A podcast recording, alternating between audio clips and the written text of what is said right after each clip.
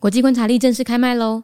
去年我们用三百六十五天认识了全世界，今年我们一起从点连成线，把整个世界摆在一起看，看出这当中的盘根错节，看出每个国家在战争和疫情中的困境，还有自我调节。另外，还有市面上买不到的全新教具商品，小岛大面积，让你摆脱错误的国家轮廓和面积的想象，用全新的角度认识世界。大人可以买来增加知识，小孩也可以买来游戏跟比赛，通通都很适合哦。几支链接放在节目资讯栏，赶快去看看吧。国际观察力带你听见全世界。联合国成员国乌兹别克共和国。乌兹别克呢，在一九九一年脱离苏联之后独立，官方语言叫乌兹别克语，使用的货币是索姆。宗教的话呢，是伊斯兰教为主。那国内大多信奉的是逊尼派。政体的话，你知道，理论上应该是民主共和总统制，但实际上呢是独裁啊。不过独裁也有改善中啦，我们敬请期待哈。最高领袖是总统，掌握军事、外交和内政；总理则掌握内政。乌兹别克是位于中亚的内陆国家，也是世界上唯二双重内陆国之一，也就是说，它是一个被内陆国包围的内陆国。在一九九一年呢，他从苏联独立出来，改名为共和国之后，虽然他的政体是民主共和，但实际上还是维持独裁统治。他甚至被《经济学人》列为全球民主指数报告中的倒数第十三名。二零一六年，新总统米尔季约耶夫上任，他试图带领国家走向民主开放，推动经济改革。外交上呢，他也采取了所谓的敦亲睦邻的政策，和其他的中亚国家关系慢慢的改善中。特别注意是乌兹别克，他很捧场“一带一路”哦，他甚至在二零二零年加入了另外一个叫“数位思路”，也都是中国的哈。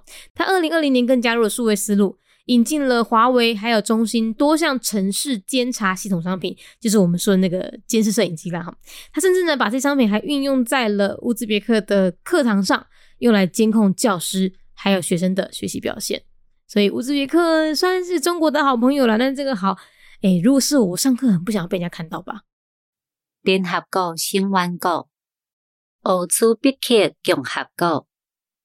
乌兹别克伫咧一九九一年脱离苏联独立，宗教诶话是以伊斯兰教为主，国内大部分信仰诶是逊尼派。乌兹别克是位在中亚诶内陆国家，也是全世界唯一诶双顶内陆国之一。也就是讲，伊是一个被内陆国包围的内陆国。一九九一年，伊为苏联独立出来，改名为共和国了后，虽然伊诶政体是民族共和，但是实际上也是维持独裁统治。伊甚至被经济学人列为全球。民主指数报告之中，尾啊算来第三名。二零一九年，新的总统米尼济约耶夫上任了后，伊有企图想要带领国家走向民主开放，推动经济改革。外交之上，伊嘛采取敦亲睦邻的政策，甲其他中亚国家。关系慢慢改善，特别注意的是，乌兹别克一经捧场中国的一带一路，伊甚至伫咧二零二零年加入另外一个数位思路，嘛是中国的。因引进了华为，也阁有中兴真济项城市监视系统诶产品。就是咱常常讲诶，监视诶录影机，伊甚至也阁甲产品运用伫咧因国内学校上课诶时阵，用来监视老师，也阁有学生诶学习表现。所以，乌兹别克算是中国诶好朋友啦。也毋过，即个好，诶，如果是面弟伫咧上课。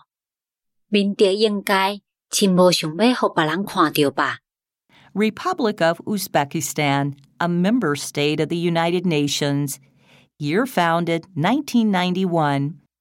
Uzbekistan is an inland country situated in Central Asia and the only dual inland country in the world surrounded by inland countries.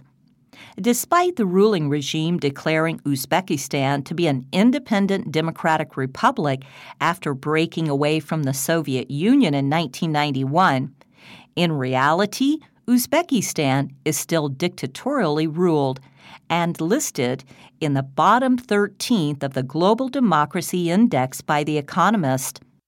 Shavkat Mirziyoyev, the new president who took office in 2016, has attempted to lead the country towards open democracy and promote economic revolution. Diplomatically, Uzbekistan has adopted the policy of good neighborliness and has improved relationships with other Central Asian countries.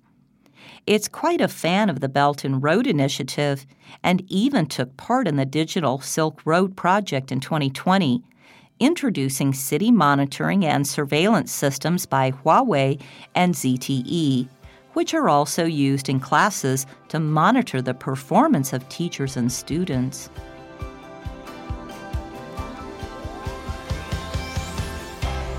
节目内容取自国际观察力，华文配音是敏迪，台语配音是明华园总团执行长陈昭贤和一星戏剧团何彩杰，英语配音是曾经为台北捷运、高铁、桃园机场以及多部 Discovery 频道纪录片配音过的 Miss Pepsworth 担任录制。本节目欢迎企业或个人赞助，欢迎来信 mindyworldnews@gmail.com，或是透过 First Story 小额赞助。你的每一份赞助都是对我们最大的鼓舞。